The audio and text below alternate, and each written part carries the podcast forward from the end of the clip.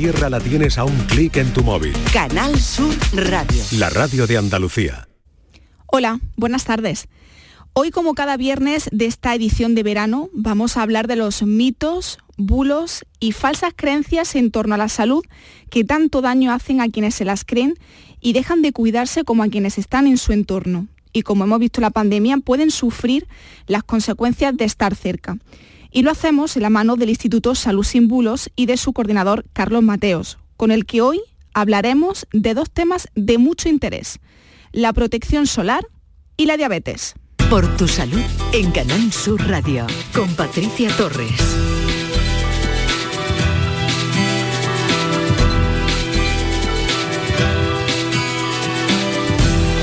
Como todos sabemos y sufrimos, estamos en el momento del año en el que el sol está más cerca de la Tierra y los rayos solares más daño pueden hacernos. Proteger la piel cada vez que salimos a la calle debería estar en nuestros hábitos diarios para evitar el melanoma. Pues bien, esta semana varios medios de comunicación se han hecho eco de las publicaciones de varios influencers en redes sociales que propagan el bulo de que las cremas solares no solo no sirven, sino que incluso son perjudiciales.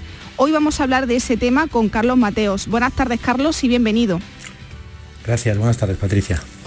La mayoría de los bulos tienen una base de verdad, pero Carlos, ¿existe alguna razón en la que estos individuos se basan para desaconsejar cremas solares? Bueno, pues existen muchas medias verdades y la verdad que todas ellas al final son falsas. La primera es que antes no había protección solar y la gente estaba todo el día en la calle pues tan sana, ¿no? Y sacan fotos de gente en el campo, etcétera. Pero de ellos solo es cierto lo primero, sí, que estaban en la calle. Pero claro, no había fotoprotectores, pero que tampoco hace siglos pues ni había medicamentos ni muchos avances que hoy nos permiten vivir muchos más años que entonces. Pero el cáncer de piel está documentado desde hace siglos. Y bueno, e incluso entonces no había agujero en la capa de ozono, pero mm. a pesar de eso mucha gente moría debido al daño de los rayos ultravioleta en el ADN, ¿no? que, que eso provoca, además de otras enfermedades, el melanoma, que es un tipo de cáncer de piel. Además, los ingredientes de algunas cremas solares también han sido objeto de polémica, ¿no?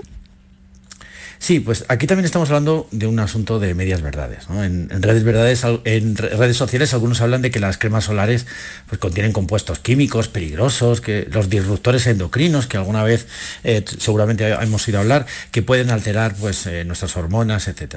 Pero como ocurre con cualquier componente de nuestro entorno, eh, el que algo sea perjudicial depende de su cantidad. Claro, es como si bebemos un litro de agua, es beneficioso. Si de una tacada nos quisiéramos beber 20 litros, pues es posible que no lo contáramos. ¿no? Pues esto pasa lo mismo con los ingredientes de los que están hechos las cremas. En las dosis que se aplican son 100% seguras, han pasado todos los controles. ¿Y qué podemos decir, Carlos, de la vitamina D? Hay quienes creen que si protegemos la piel no absorberemos la vitamina D. Pues bueno, la vitamina D se asimila a partir de la exposición solar, y, pero claro, bastan solamente 15 minutos al día de exposición solar en cualquier parte del cuerpo para conseguirlo. Solamente con 15 minutos es suficiente. Pues curiosamente, en un país con tantas horas de sol como el nuestro, una gran parte de la población sufre déficit de vitamina D, pero el hecho de estar más tiempo de esos 15 minutos al sol no va a hacer que tengamos más vitamina D, sino que va a provocar es mayor riesgo de sufrir melanoma. Muchas gracias, Carlos, por aclararnos algunas falsas creencias sobre la fotoprotección. Ahora, en nuestra segunda parte del programa, abordaremos también algunos mitos sobre la diabetes, una enfermedad muy prevalente en la, población y, a pesar de eso, una gran desconocida incluso para muchas personas que la sufren sin saberlo. Nos vamos a tomar un par de minutos de descanso y enseguida volvemos aquí por tu salud en Canal Sur Radio. Para contactar con nosotros puedes hacerlo llamando al 95 50 56 202 y al 95 50 56 222 o enviarnos una nota de voz por WhatsApp al 616 135 135 por tu salud en Canal Sur Radio. El Mirador de Andalucía. Las noticias de la jornada, la última hora del deporte, las entrevistas de interés. La actualidad que buscas la tienes en El Mirador de Andalucía. De lunes a viernes desde las 7 de la tarde. Tu verano en Canal Sur, la radio de Andalucía. Estás estupenda. Gracias. Medicina estética en Clínica Doctor Ortiz. ¿Tu hermana y tu hermano también? Ellos cirugía plástica en Clínica Doctor Ortiz. ¿Y el pelo de tu marido? Ah, injertos capilares en Clínica Doctor Ortiz. Ahora en Clínica Doctor Ortiz ampliamos servicios. Ginecología general, funcional y oftalmología. Seguridad, confianza y satisfacción de nuestros clientes. Si quieres aulas equipadas y profesores expertos, si quieres aprender haciendo y prácticas en las mejores empresas, si quieres una FP oficial, de calidad y enfocada al empleo, quieres Ilerna. Ven y conoce nuestro centro en Sevilla. Estamos en Avenida de la Innovación 7. Si quieres FP, quieres Ilerna. Ilerna.es. Bienvenidos a Sacaba. Mil metros de electrodomésticos con primeras marcas. Grupos Whirlpool, Bosch y Electrolux. Gran oferta en lavadoras. Lavadora Indesit de 6 kilos desde 199 euros. Y lavadora Whirlpool de 8 kilos desde 299 euros. Y solo hasta fin de existencia. Solo tú y Sacaba. Tu tienda de electrodomésticos en el Polígono Store en calle nivel 23. Sacaba. Centro de Implantología Oral de Sevilla. CIOS. Campaña especial 36 aniversario implante, pilar y corona, solo 600 euros. Llame al 954 22 22 60 o visite la web ciosevilla.es. Estamos en Virgen de Luján 26, Sevilla. Campaña válida desde el 1 de mayo al 30 de septiembre. Recuerde, solo 600 euros.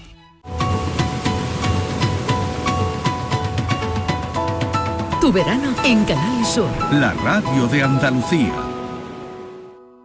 Septiembre de 2023. Vuelve Noches de la Maestranza con los directos de Joaquín Sabina 1 y 3 de septiembre. David Bisbal 6 y 7 de septiembre. Carlos Rivera 9 de septiembre. India Martínez el 14 de septiembre. Rafael 15 de septiembre y Pablo Alborán 16 de septiembre. Entradas ya disponibles en nochesdelamaestranza.com, el corte inglés y en Ticket.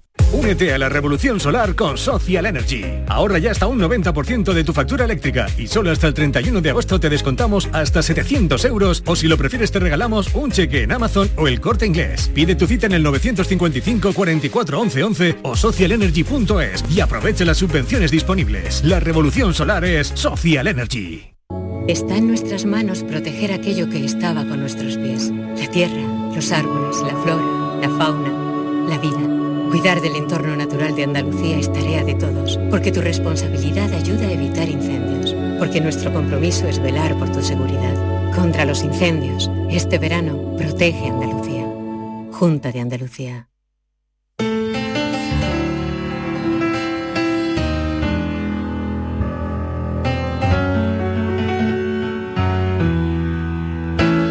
Bonito me parece bonito. Bonito. Todo me parece bonito.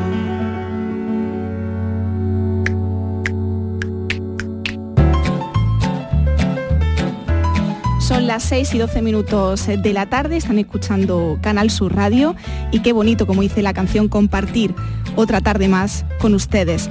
Como decíamos, vamos a hablar de, en esta parte del programa sobre algunos de los mitos vinculados a la diabetes y lo hacemos con el doctor Javier Ortega, miembro de Fundación Red GDPS y del Grupo de Atención Primaria y Prediabetes en la Sociedad Española de Diabetes. doctor Ortega, buenas tardes y gracias por atendernos. Doctor, no sé si... Sí, ¿me oye? Ahora sí le escucho, doctor. Buenas eh, tardes. buenas tardes, Patricia. Y bienvenido. Encantado de estar aquí con todos vosotros en Canal Sur Radio, en esta calurosa tarde de julio, en representación de la Federación Española de Diabetes y de su campaña de prescribir asociacionismo.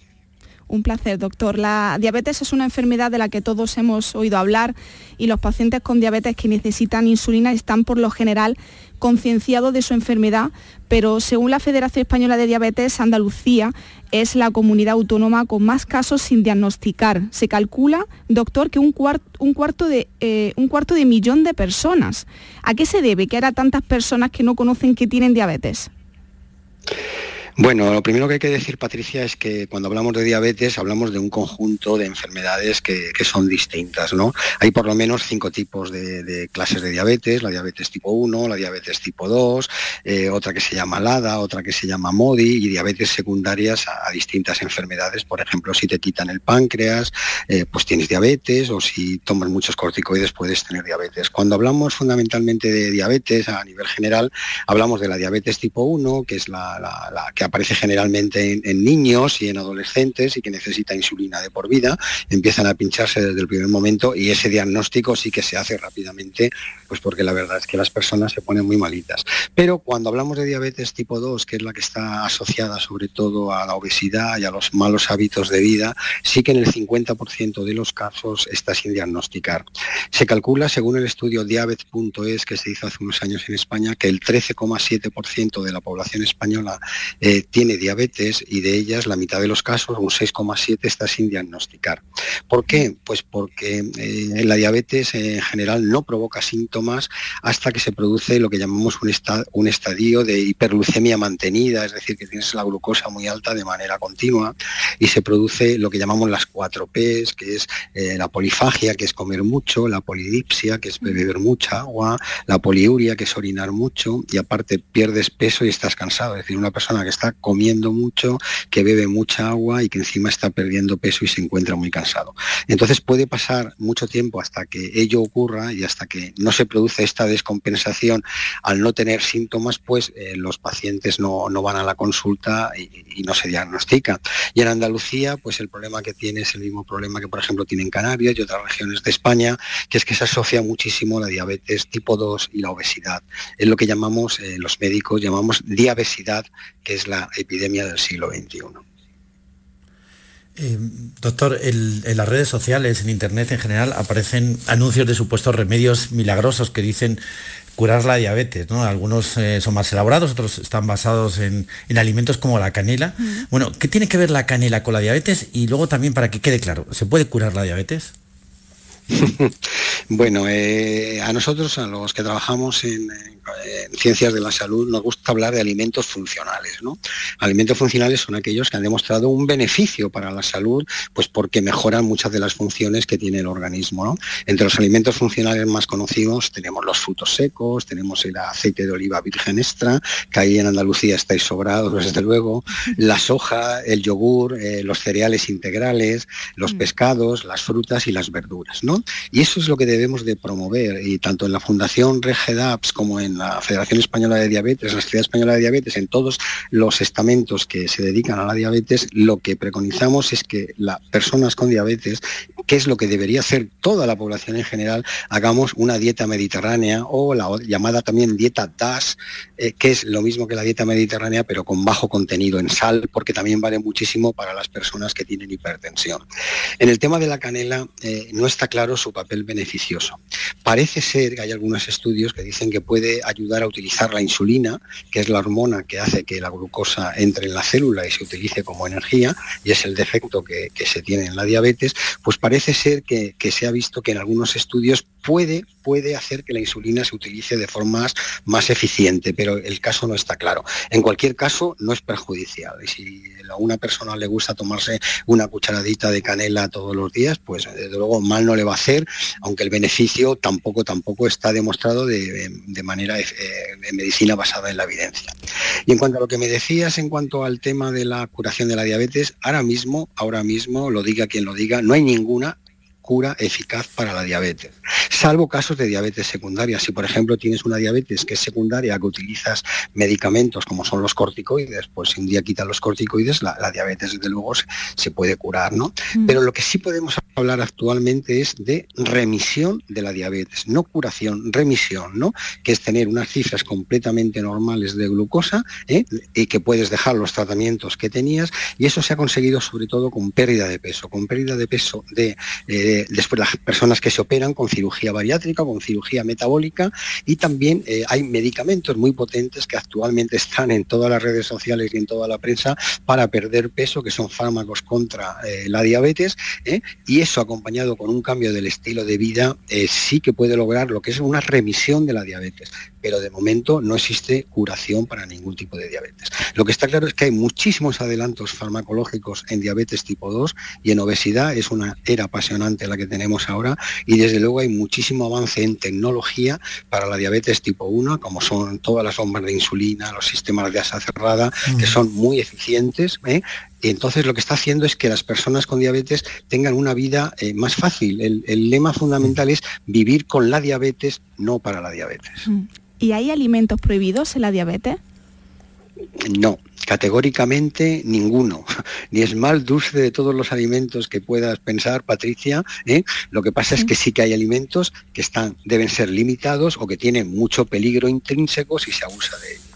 Es fundamental que enseñemos a las personas con diabetes a diferenciar mm, los tres tipos de alimentos que, hay, que son los mm. hidratos de carbono, las grasas y las proteínas. Y la persona con diabetes debe de pensar siempre en términos de hidrato de carbono y saber que hay uno que son rápidos, que te suben muy rápidamente la glucosa, el azúcar en la sangre, vulgarmente dicho, ¿eh? y esos hay que tomarlos con moderación. ¿Cuáles son ellos? O, tomarlos muy, muy excepcionalmente. ¿Cuáles son ellos? Pues todo lo que esté dulce, pues los dulces, los pasteles, la fruta, la leche, eh, los helados, etcétera, etcétera. No es que haya que tomarlos, hay que tomarlo con mucha moderación. Mm. Y luego pensar en los hidratos de carbono lentos, que son muy beneficiosos, que son aquellos que nos suben la glucosa de manera paulatina, suavemente, y que son muy beneficiosos. Y estos son cinco grupos fundamentalmente, que son pan, pasta, patatas, arroz y legumbres. ¿De acuerdo? Tenemos que comer con ellos, pero ellos tenemos que limitar su cantidad. ¿eh? Entonces, eh, Jocelyn, que fue uno de los grandes diabetólogos que hubo en el mundo en Estados Unidos,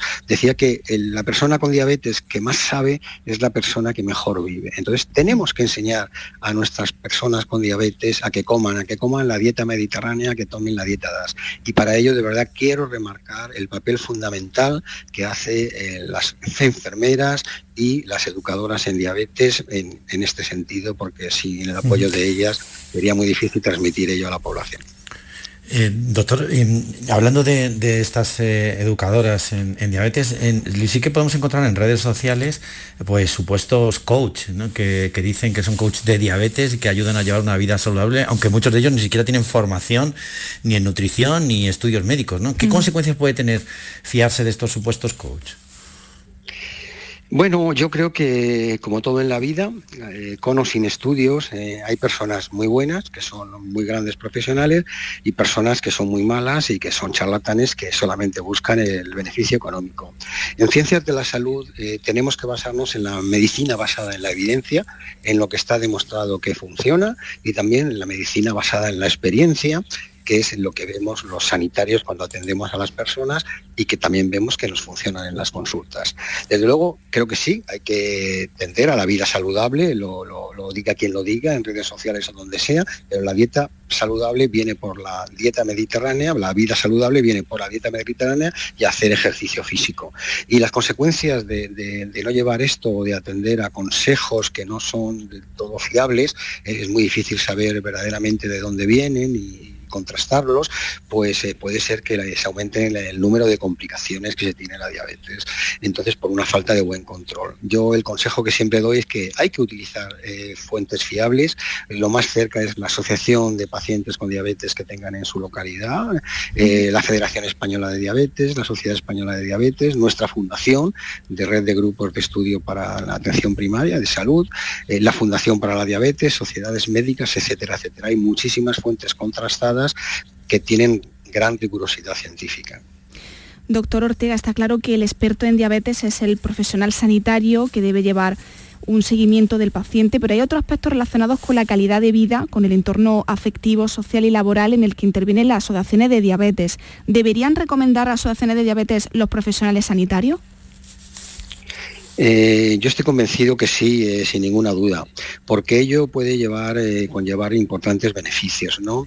Entre ellos podemos ver, por ejemplo, el asesoramiento y el apoyo emocional a las personas con diabetes, la educación sobre muchos aspectos de la diabetes, realizan un montón de actividades y eventos en asociaciones que luego son de gran calidad, luchan por la defensa de los derechos del paciente, como por ejemplo el entorno laboral de algunas profesiones que están prohibidas y que se ha quitado el veto que se tenía, eh, eh, hace muchísimas actividades de formación para la prevención de complicaciones y nuevos casos de diabetes, eh, promoviendo la educación sobre la enfermedad y la prevención sobre la obesidad y otros factores de riesgo cardiovascular, como son el colesterol elevado, la tensión arterial alta, el sedentarismo, la obesidad, etcétera, etcétera. ¿no? Y yo conseguido además que, con estas actuaciones que se hacen en las asociaciones de pacientes se disminuya el número de consultas a médicos y enfermeras, sobre todo de atención primaria, y con ello se mejora la calidad de vida de las personas con diabetes. En este sentido, eh, la Fundación, la, perdón, la, Federación Española de Asociaciones de Diabetes, FEDE, eh, eh, este año tiene una campaña dirigida a prescribir el asociacionismo en diabetes y esta campaña está difundida en redes sociales, en medios de comunicación y además en el Congreso de FEDE de octubre y el Congreso nuestro de la RGDAPS, que es en noviembre, eh, se hará una gran mención a ella y a la necesidad de que los profesionales que trabajamos en, salud, en atención primaria y en atención especializada, hagamos todo lo posible para que las personas con diabetes puedan inscribirse en una asociación próxima. Mm. Doctor, eh, también las, asociaciones de, pacientes en diabetes pueden ayudar a algo tan importante como la actividad física, ¿no? que también eh, en el caso de la diabetes, sobre todo la diabetes tipo 2, es fundamental, ¿verdad? Sí, desde luego, claro que sí. El tratamiento de la diabetes, de cualquier tipo de diabetes, pero sobre todo de la diabetes tipo 2, es, como, una, como una mesa con cuatro patas. Una pata es la alimentación. No nos gusta hablar de dietas, hay que hablar de alimentación. Si ojalá todo el mundo eh, hiciera la dieta mediterránea, que es la alimentación sana que hay que hacer. La otra pata es el ejercicio, otra es la medicación, que pueden ser pastillas o pueden ser fármacos inyectados o con insulina. Y la otra es el autocontrol, ¿no? en el cual el paciente toma el mando de de, las otras tres patas. En cuanto al ejercicio, lo que se preconiza, lo que decimos, en tanto en asociaciones como, como en las consultas, es que hay que hacer ejercicio aeróbico de, al menos 30 minutos eh, al día durante cinco días a la semana, un total de 150 minutos por semana. Un ejercicio aeróbico de intensidad moderada. ¿Qué es ejercicio aeróbico? El caminar, el nadar, el bailar, el correr, el montar en bicicleta, etcétera, etcétera. Pero se ha visto que eso no es suficiente eh, y además tenemos que añadir ejercicios de fuerza, de resistencia muscular. Pues hacer algo de, de ir al gimnasio, de coger unas pesas o incluso pues yo que sé, dos cartones de leche, dos botellas de agua y hacer, pues eh, levantarlos eh, con ejercicios de brazos o sentadillas para eh, levantarnos de la silla un número significativo de veces, ¿no? Eso por lo menos hacerlo dos o tres días a la semana, o sea, combinar el ejercicio aeróbico con el ejercicio de resistencia muscular. Y para ello las asociaciones desde luego hacen muchísimas actividades al aire libre, como son las colonias de veranos con chicos con diabetes tipo 1, convivencias de familiares, caminar incluso eh, eh, yo he hecho eh, tres años Caminos de Santiago con la Fundación Diabetes, con muchísimas asociaciones de, España, de irnos pues una semana con 100 personas con diabetes, yo era el médico que, les cuidaba y desde luego ahí se fomentaba muchísimo el ejercicio porque caminar de 20 a 30 kilómetros diarios pues, hay que estar preparado, ¿no? Y, luego aparte pues en cursos, seminarios, conferencias, talleres se preconiza el realizar ejercicio. Hoy hemos querido abordar en el programa los bulos sobre la diabetes con el doctor Javier Ortega, miembro de Fundación Red GDPS y del Grupo de Atención Primaria y Prediabetes en la Sociedad Española de Diabetes. Gracias, doctor. Un saludo. Muchísimas gracias, Patricia. Muy buenas tardes a todos. Y agradecer a Carlos Mateos, coordinador del Instituto Salud Sin Bulos, por habernos traído una semana más los bulos en materia de salud. Buen fin de semana, compañero, y hasta el viernes que viene. Hasta el viernes. Ana Mena. Tus ojos hablan por ti, me cuentan lo que tú sientes por mí, que te da miedo dar un paso más, pero en el fondo me quieres besar.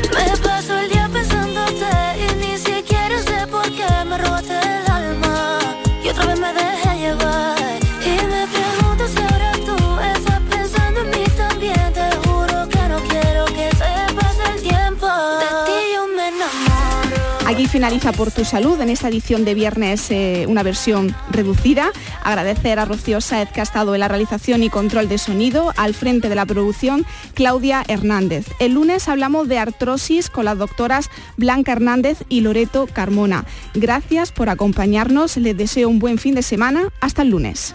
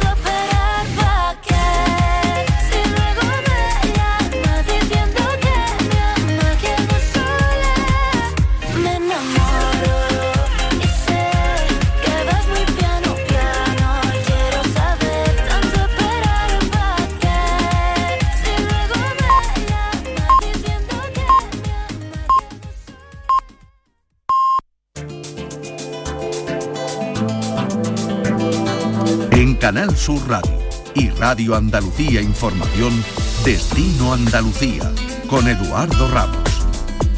¿Qué tal? Muy buenas tardes. En Destino Andalucía, el espacio radiofónico que Canal Sur dedica a hablarles sobre el turismo en nuestra tierra, les contamos algunos de los lugares, experiencias o rincones imprescindibles que no deben perderse para conocer aún mejor nuestra Andalucía. Esta semana repasaremos las bondades turísticas del Cerro del Hierro en Sevilla, los Flis en Algeciras o el Museo de la Aduana en Málaga. La próxima media hora les recordamos algunas de las mejores propuestas que durante esta temporada hemos ido contándoles junto a contenidos específicos para estos meses. Acompáñenos que empezamos.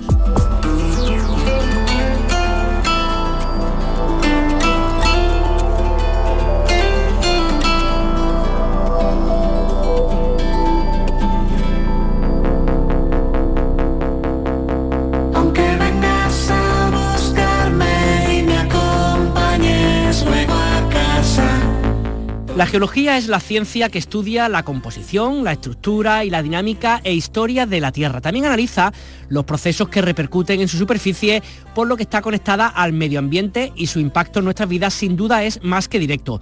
Si quieres conocer qué procesos han tenido lugar a lo largo de miles de años de historia bajo nuestros pies, les proponemos una actividad que organizan desde la empresa Engranaje Ciencia que se llama Geología en Cerro del Hierro. Para hacerlo tenemos con nosotros a Álvaro Delgado, socio fundador de esta empresa. Álvaro, ¿qué tal? Muy buenas. Hola, muy buenas, ¿qué tal? ¿Cómo estáis? Muy bien, oye, cuéntanos un poquito esta, esta, este proyecto de geología en el Cerro del Hierro. Cuéntanos en primer lugar este cerro, qué es lo que es, en qué, en qué consiste y cuál es la actividad.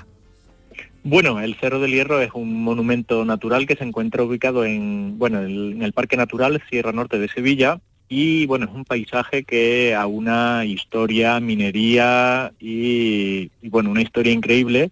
Es un lugar precioso y como digo se encuentra en la Sierra Norte de Sevilla, cerca del, municipio de San Nicolás del Puerto. Y ahí hacemos una actividad, esta actividad se llama Noche bajo las estrellas en el Cerro del Hierro. Eh, el sentido de que esto se llama así es que no solo hacemos una visita al Cerro del Hierro al caer la tarde, sino que una vez que oscurece, eh, se hace un taller de astronomía en el que bueno vamos repasando todas las estrellas, constelaciones, un poco de mitología, datos técnicos curiosos, en fin, es una actividad muy completa que además está dirigida para un público familiar. Han ido desde niños de 3-4 años hasta personas mayores.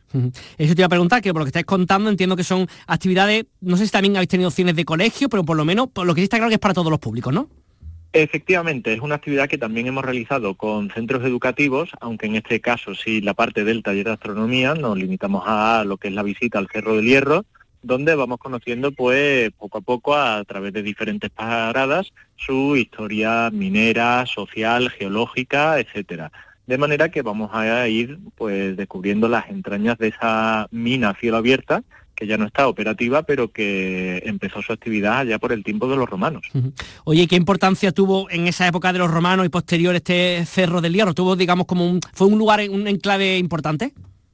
Bueno, efectivamente, porque ya los romanos se dan cuenta de que ahí hay un gran yacimiento de hierro y lo empiezan a explotar. Pero es realmente con la llegada de la revolución industrial cuando, por así decirlo, empieza la época dorada de esa mina. Eh, realmente fue una compañía escocesa la que se encargó principalmente de la explotación minera, eh, aunque después pasó a manos de compañías españolas y bueno, de ahí se ha extraído, por ejemplo, el hierro con el que se forjaron las rejas de la antigua fábrica de tabacos eh, de Sevilla, la actual universidad, o el puente de Isabel II, más conocido como puente de Triana. Oye, ¿y cómo es ese espacio físico cuando uno se acerca hasta el cerro del, hierro? ¿Qué es lo que hay o qué es lo que queda de lo que, de lo que tuvo en su momento? Bueno, realmente, eh, si lo vemos a simple vista, no notaríamos mucha diferencia con el aspecto que pudiera tener hace muchos años, ya que es un paisaje enorme, es un paisaje kárstico, con los típicos mm, pináculos en forma de lapiaces, eh, que se han ido esculpiendo a lo largo de millones de años. Eh, evidentemente, la acción del ser humano ha transformado en cierto modo ese paisaje, pero realmente sigue teniendo un aspecto muy similar, una especie como de, como de catedral natural, ya que, como digo, esas rocas van formando una especie de pináculos y le dan eso, pues un aspecto como, como si fuera una especie de catedral paisajística. Oye, la gente que quiere hacer esta actividad, aparte de lo que nos has contado de ver las estrellas por la noche, ¿el plan cómo es? ¿Acercarse durante el día o por la tarde para conocer este cerro y después hacer lo de las estrellas cómo lo estáis organizando? Sí, efectivamente, esta es una actividad que hacemos, bueno, principalmente en los meses estivales de junio a agosto, eh, ya que es cuando más acompaña el tiempo, no solo en el sentido de que por las noches esté el cielo despejado, sino de que haga una temperatura agradable eh, que nos, eh, nos anime, bueno, pues a tumbarnos en el suelo, mirar hacia arriba a las estrellas mientras un monitor nos va contando pues bueno todo lo que se puede ver en el firmamento. Recordemos que el Cerro del Hierro está dentro del Parque Natural Sierra Norte que está declarado Reserva Starlight y eso significa que cuenta con unas condiciones de poca contaminación lumínica que lo hacen ideales para ver el cielo nocturno. Y eso es la guinda del pastel de un día en el que se ha estado durante la tarde visitando ese lugar, pues mejor que mejor. Oye, y tú que conocerás bastante esta zona, el Cerro del Hierro y alrededores, ¿qué más se puede hacer por la zona? Aquellas personas que no escuchen, además de Sevilla, del resto de Andalucía, que se planteen un fin de semana por ahí, ¿qué más pueden hacer por allí? Bueno, la Sierra Norte de Sevilla es un monumento en sí mismo, es un sitio donde se pueden hacer multitud de actividades de multiaventura. Eh, está el camping del Batán de las Monjas, en el que, bueno, la verdad es que va a un lugar bastante bonito. Eh, están las cascadas del Huesnar, eh, por no hablar de la gastronomía de la zona. Así que, bueno, mm, realmente es un sitio al que se puede ir no solo a hacer esta actividad, que por supuesto, sino a dedicar un fin de semana o incluso más tiempo la familia al completo, ya que hay muchísimas actividades que se pueden hacer por allí. Una ruta que se enmarca dentro del programa de la Fundación Descubre, ¿no? que se llama Ciencia Fresquito, muy propio el nombre. Eh, vosotros, Engranaje Ciencia, cuentan un poquito de dónde venís un poquito y qué es lo que hacéis, a qué os dedicáis exactamente.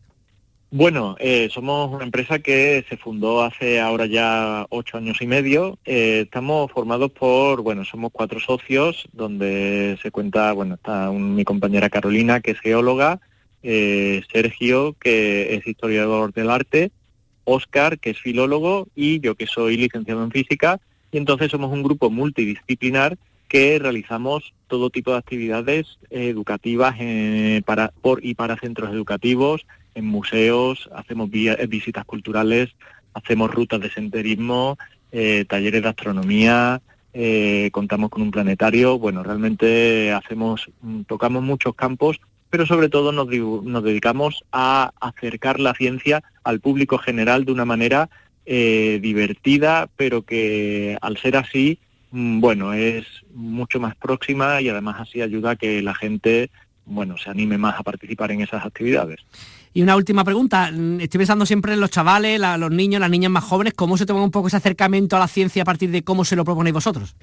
Bueno, realmente eh, generalmente son los que más participan. Eh, al fin y al cabo son los que más tienen ganas de aprender cosas nuevas, de descubrir, de manipular cosas con sus manos por ejemplo, en la visita que hacemos al Cerro del Hierro hacemos un taller de minerales y ya te digo yo que algunos acaban pues rebozados en tierra de revolcarse por el suelo buscando esos minerales. Así que realmente son seguramente los que más disfrutan esas actividades. Pues Álvaro Delgado, socio fundador de Engranaje Ciencia, muchísimas gracias por compartir tus conocimientos aquí en Canal Sur Radio y en RAI, en Radio Andalucía Información, en el programa Destino Andalucía. Un saludo. Muchas gracias, un saludo.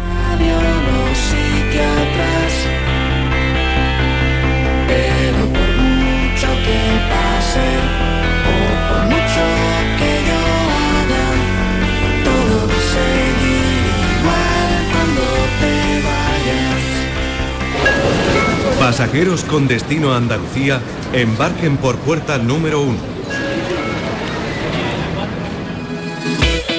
Bañada por las aguas del Mediterráneo y del Atlántico, les proponemos ahora una escapada por el municipio de Algeciras, un destino que cuenta con una interesante historia, una localización increíble y un atractivo patrimonio, además de un paisaje costero que sin duda sorprenden.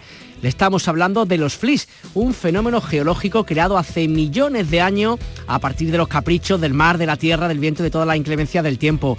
Una realidad única que domina el paisaje litoral gaditano desde la algecireña playa de Getares hasta la vecina Tarifa. José Ángel Cadelo es el técnico de turismo del Ayuntamiento de Algeciras. José Ángel, ¿qué tal? Muy buenas. Hola, muy buenas, ¿qué tal? ¿Cómo estás? ¿Qué único lugar es este? Yo sé si puedo decir que lo conozco, la verdad que cuando uno pase por ahí ve esas cosas dice, ¿esto qué es lo que es y cómo se ha podido crear, no? Sí, eh, es un lugar muy especial. Eh, podemos encontrarlo en la península ibérica, aquí, como tú dices, entre Algeciras y Tarifa, o ya en la costa del Cantábrico, en, en Sumaya, ¿no? donde tienen además un, parque, un geoparque.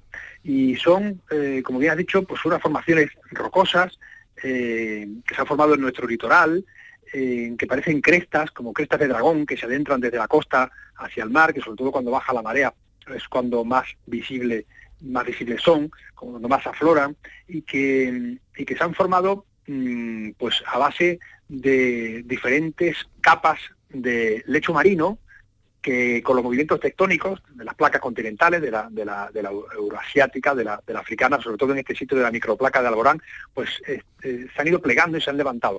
Es decir, que estamos asistiendo a un espectáculo mm, pues, pues, pues de, una, de una cantidad de millones de años eh, tremenda. Hablamos del Mesozoico, es decir, aquí se fueron formando, fueron llegando en la zona del estrecho corrientes de turbidez, llegaban aproximadamente una vez cada 10.000 años y se iban depositando las, eh, los sedimentos que traía, los, las arcillas menos densas, las areniscas más densas, formando capas. Cada 10.000 años aproximadamente eh, hay, hay, una capa nueva de arcilla y de arenisca. Y estas capas, esta especie de miloja que existía bajo el, bajo el mar, en el lecho marino, se levantó, se ha ido levantando con diferentes, con diferentes movimientos eh, tectónicos y han ido formando pues ángulos diferentes, algunas se han puesto totalmente perpendicular, a la, superficie del mar, otras tienen algunos ángulos de, de, 80, de 60, de 40 grados, etcétera. Y luego el mar ha hecho su trabajo, como bien decías, eh, efectivamente la erosión marina ha ido destruyendo la capa de, arcilla, la capa, las capas más blandas y dejando las, las, rocosas, las más duras, ¿no?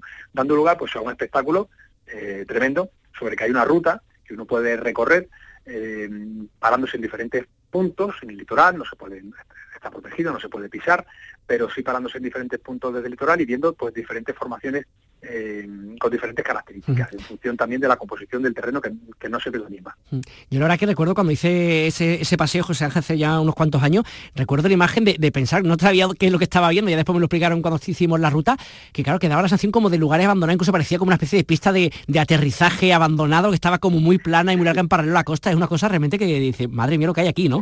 Es verdad, sí, es muy, es muy especial porque, porque, porque forma líneas muy rectas, claro, son, eran capas perfectamente horizontales que, que, se han plegado y han emergido y ahora lo que nosotros vemos pues son esas crestas ¿no? de, de, la roca de arenisca, que además son un lugar magnífico mm, para el estudio eh, geológico, pero también para, para el análisis de, fósiles, porque, porque en cada una de esas capas pues hay restos fósiles de muy diferentes épocas.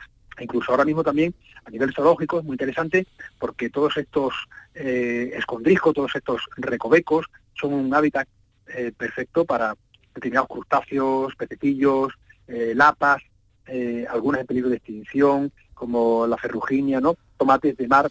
Y todo esto también da lugar a una avifauna, es decir, que los aficionados a las aves también tienen estos puntos, estos flish, como un lugar preferente de, observación en cuanto que, que todos estos crustáceos pues eh, atraen a una, a una, a una avifauna muy, muy concreta, sobre todo en un sitio como, como en el que estamos, que es de, de paso, ¿no? De paso de, aves migratorias, de aves, planeadoras entre, entre África y Europa, sobre todo en dos momentos cruciales del año, ¿no? Antes y después del, del verano, la época prenucial y, y postnucial que atrae, como sabes, pues a numerosos ornitólogos de todo, de todo el mundo.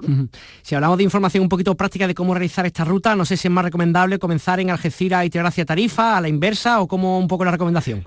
Bueno, eh, ahí sí que es verdad que cada uno mira su fuerza, porque de Algeciras a Tarifa, como tú has dicho, mm, se puede recorrer, es un sendero largo, no, no, no, es, no es difícil, pero se, se, puede recorrer. Nosotros si lo que queremos es eh, exclusivamente centrarnos en los clics, nosotros hemos diseñado una ruta sobre la que hay información en, Internet, eh, que comenzaría en una zona de Algeciras, en una, en una punta que se llama Parque del Centenario, y a partir de ahí eh, ir caminando hacia el faro de Punta Carnero, aún más al sur o aún más al oeste, que sería donde, donde encontraríamos otro tipo de glitch diferente. ¿no? Y, ahí hay cuatro puntos en los que observaríamos este fenómeno, pero en cuatro manifestaciones diferentes. Por ejemplo, en el, en el faro de, Punta Carnero, es muy curioso que se han formado columnas, porque bueno, la, la roca se ha ido, esos flits se han, se han fragmentado después eh, por la calcita y ha dado lugar a una formación muy interesante en forma de, columnas, ¿no? Una cosa también eh, única y que geológicamente espectacular. Que uno después quiere seguir hacia Tarifa, bueno, pues va a encontrar mucho más, pero evidentemente ya sería un, itinerario que uno realizaría bajo su propia responsabilidad, sobre todo teniendo en cuenta que aquí las corrientes en el estrecho son fuertes y que hay que estar muy pendiente de la meteorología, porque a veces, bueno, las mareas suben y, y el oleaje es fuerte, ¿no? Ahí sí que hay que ir, yo creo que bien asesorado y buscando el momento adecuado, eh, la estación adecuada para hacer ese itinerario que, como tú bien dices, es precioso, ¿no? Frente a las costas de África, frente al estrecho, es una maravilla. Que estaba pensando, corrígeme si me equivoco, José G, pero quiero recordar que junto bueno, con la geología, por supuesto, las aves, había también otro tipo de restos, no sé si eran restos militares de la guerra civil o algo que estaban también por esa zona. Sí, es verdad, ¿no? Es decir, la, la, ruta de los Flits se complementa, se complementa con una ruta también de carácter eh, paisajístico por un lado, porque estamos delante de asomados al estrecho, pero también de, carácter patrimonial. Hay varias fortificaciones del siglo XVIII eh, a la vista, eh, varios cuarteles de carabineros, de la, de la, Guardia Civil, en ruinas, pero también nos encontramos con, con unas fortificaciones, unos búnkers que forman parte también de, una, de un sistema defensivo mm, que se, que se construyeron en la Segunda Guerra Mundial, que no se utilizaron nunca, pero que, que, que, llenan nuestro litoral. No sé, igual me equivoco, pero yo creo que hay del orden de 160 búnkers en el litoral del, del sur, ¿no? En la, en la provincia de Cádiz, ¿no? Unos sonidos de otros son eh, polvorines, otros son lugares para apostar armamento eh, mm, contra los barcos que pudieran eh, querer invadir Europa, ¿no? que es lo que en principio se temía, ¿no? que hubiera un intento de, invasión europea por parte de los aliados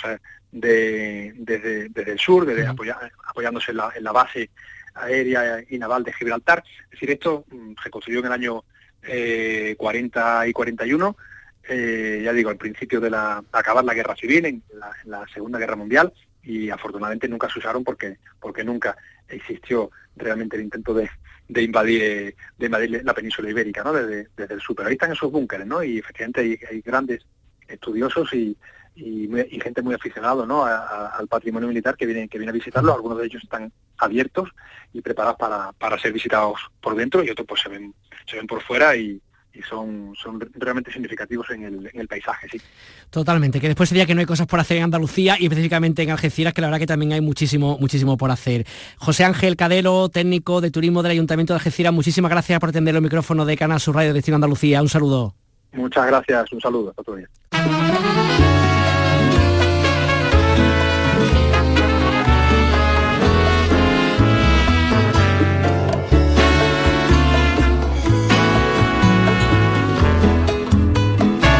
Destino Andalucía con Eduardo Ramos.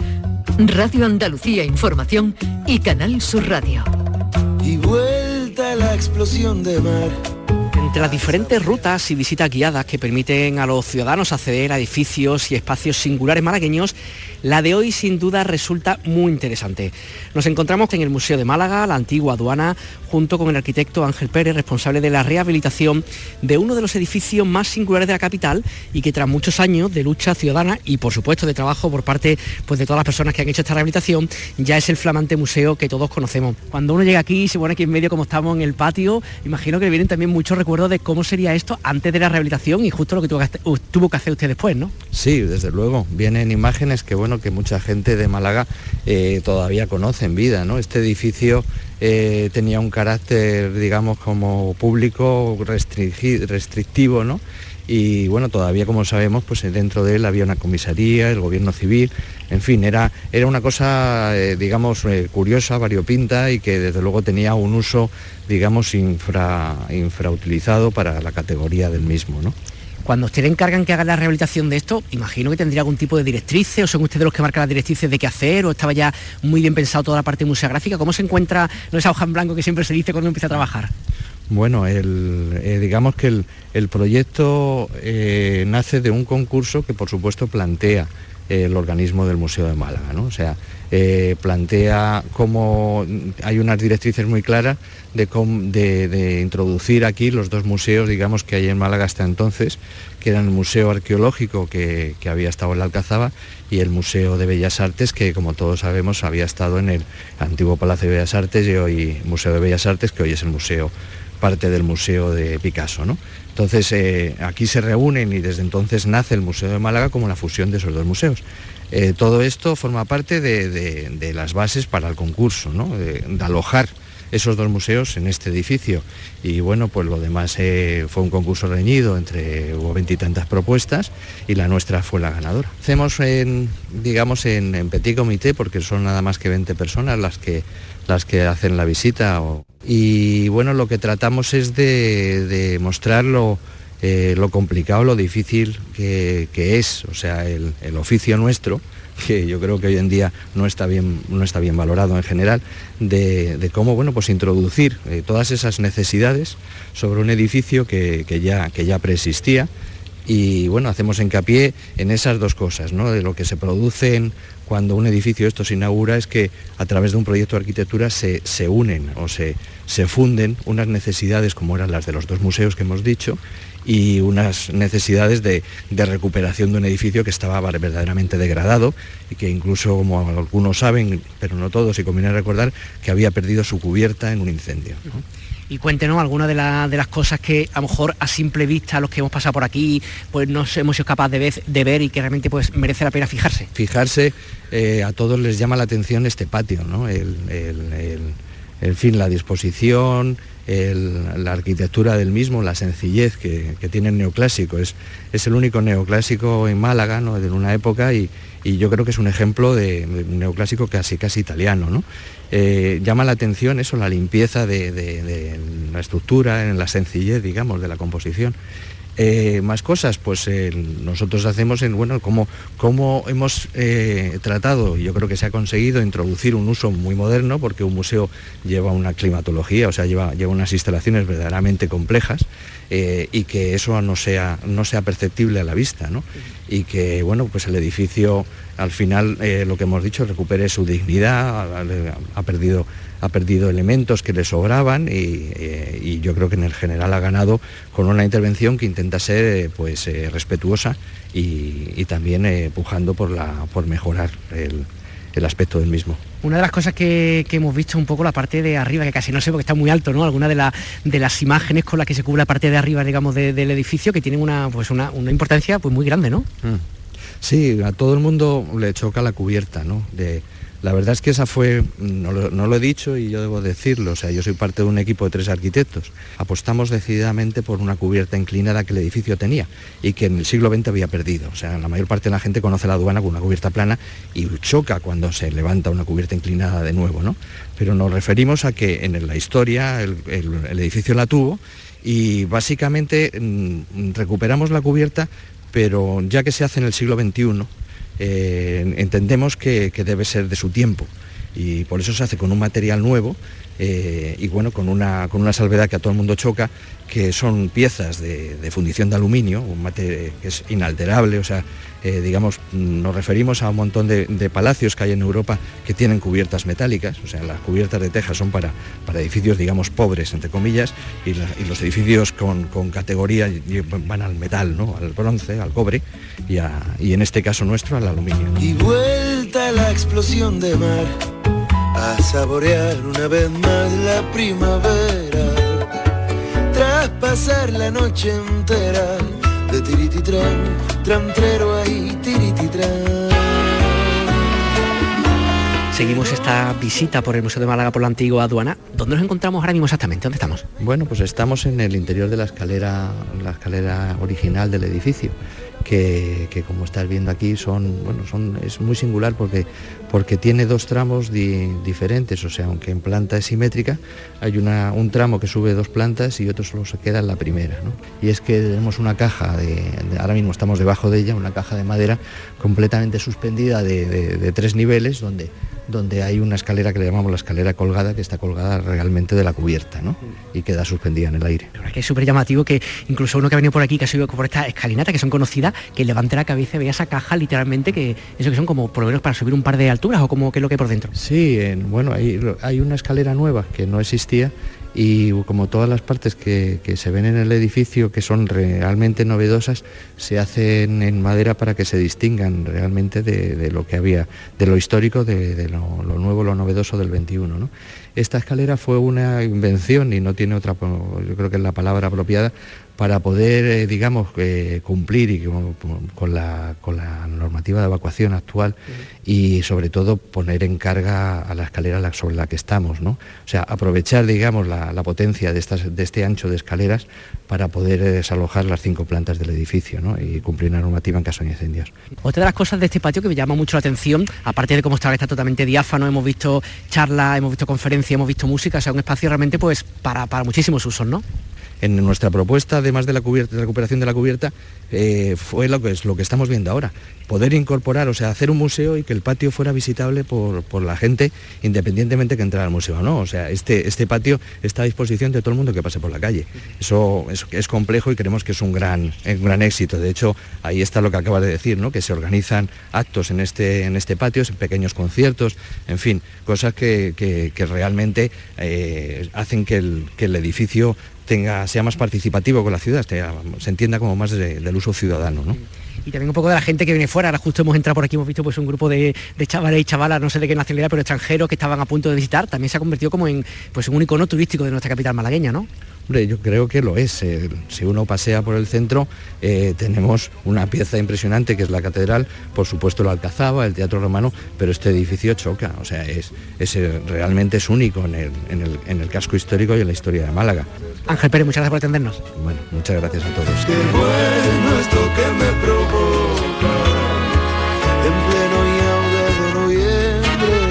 como cada edición, las propuestas musicales de nuestro compañero Fernando Ariza, que nos habla de festivales o conciertos que se están celebrando estos días. Fernando, ¿qué tal? Muy buenas. Hola Edu, nuestro paseo turístico musical nos va a llevar hasta Cádiz Capital, en concreto hasta su puerto, el puerto de la Bahía. Ese es el lugar en el que se celebra, como cada mes de julio desde 2015, el festival No Sin Música. Son tres días, 20, 21 y 22, con un cartel plagado de figuras del panorama del pop y del rock nacional, el Festival No Sin Música pone a disposición de los asistentes el camping Las Dunas de San Antón, en el puerto de Santa María. Y eso Fíjate, Edu, te permite ir, por ejemplo, al festival en el catamarán, que cruza la bahía de Cádiz y que tarda aproximadamente 15 minutos. De jueves a sábado a importantes bandas del circuito alternativo más masivo, como La Casa Azul, Sidecars, La Moda, Morgan, Lala Love You y sobre todo al grupo que ahora mismo más gente es capaz de meter en sus conciertos, los madrileños Vetusta Morla. Ellos juegan desde hace tiempo en otra división, sus directos son auténticos karaokes de seguidores enfervorecidos y lo hacen con su apuesta de pop rock de grandes vuelos y últimamente además conciertos aires folkis. De su extenso catálogo de éxitos, este tema Finisterre ocupa lugar de privilegio. Pues con Vetusta Morla les dejamos, les esperamos aquí en Canal Sur Radio para seguir conociendo nuestra tierra en este su programa de turismo. Desde que tú llegaste todas las piedras me dan abrigo y ahora tu cuerpo es patria, tengo aguijón y un buen enemigo. Es nuestro himno rumor de sables que yo te canto, los haré resonar como una herejía en el campanario.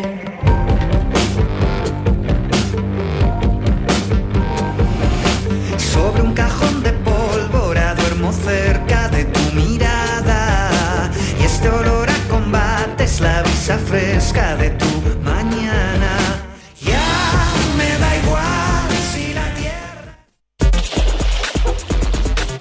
Tu verano en Canal Sur. La radio de Andalucía. Aprovechate del nuevo plan Ayuda Sostenible de Mercedes-Benz y pásate a la movilidad 100% eléctrica. Benefíciate ahora de hasta 6.000 euros de descuento exclusivo del cargador e instalación de regalo y de muchas otras ventajas. Consulta además los modelos que cuentan con las ayudas del plan MOVES. Concesur y Fervial. Tus concesionarios Mercedes-Benz en Sevilla.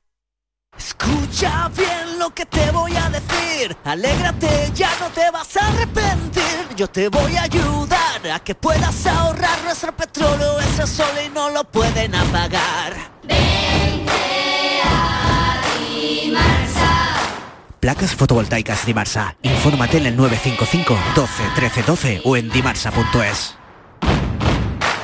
¿Se ha averiado tu termo eléctrico o calentador y no sabes dónde encontrar recambio para repararlo? La Casa del Termo tiene un amplio surtido en recambios de todas las marcas originales de agua caliente, calefacción y energía solar. Y no solo puedes adquirir tu recambio, sino también reemplazar tu calentador o termo eléctrico por uno nuevo. Estamos en Polígono La Negrilla, calle Enciclopedia 32. Contacta con nosotros en el 600 04 04 84 o en ventas arroba lacasadeltermo.es. Cartuja Oposiciones. Consigue ser funcionario y soluciona tu futuro. Todas las de secundaria y magister, justicia, prisiones, administrativo, auxiliar administrativo, grupos para el Estado y para la Junta de Andalucía, clases presenciales, a distancia de manera simultánea o en cualquier momento a través de nuestra plataforma. ¿Quieres ser funcionario? Juntos lo vamos a conseguir. Entra en cartujaoposiciones.com.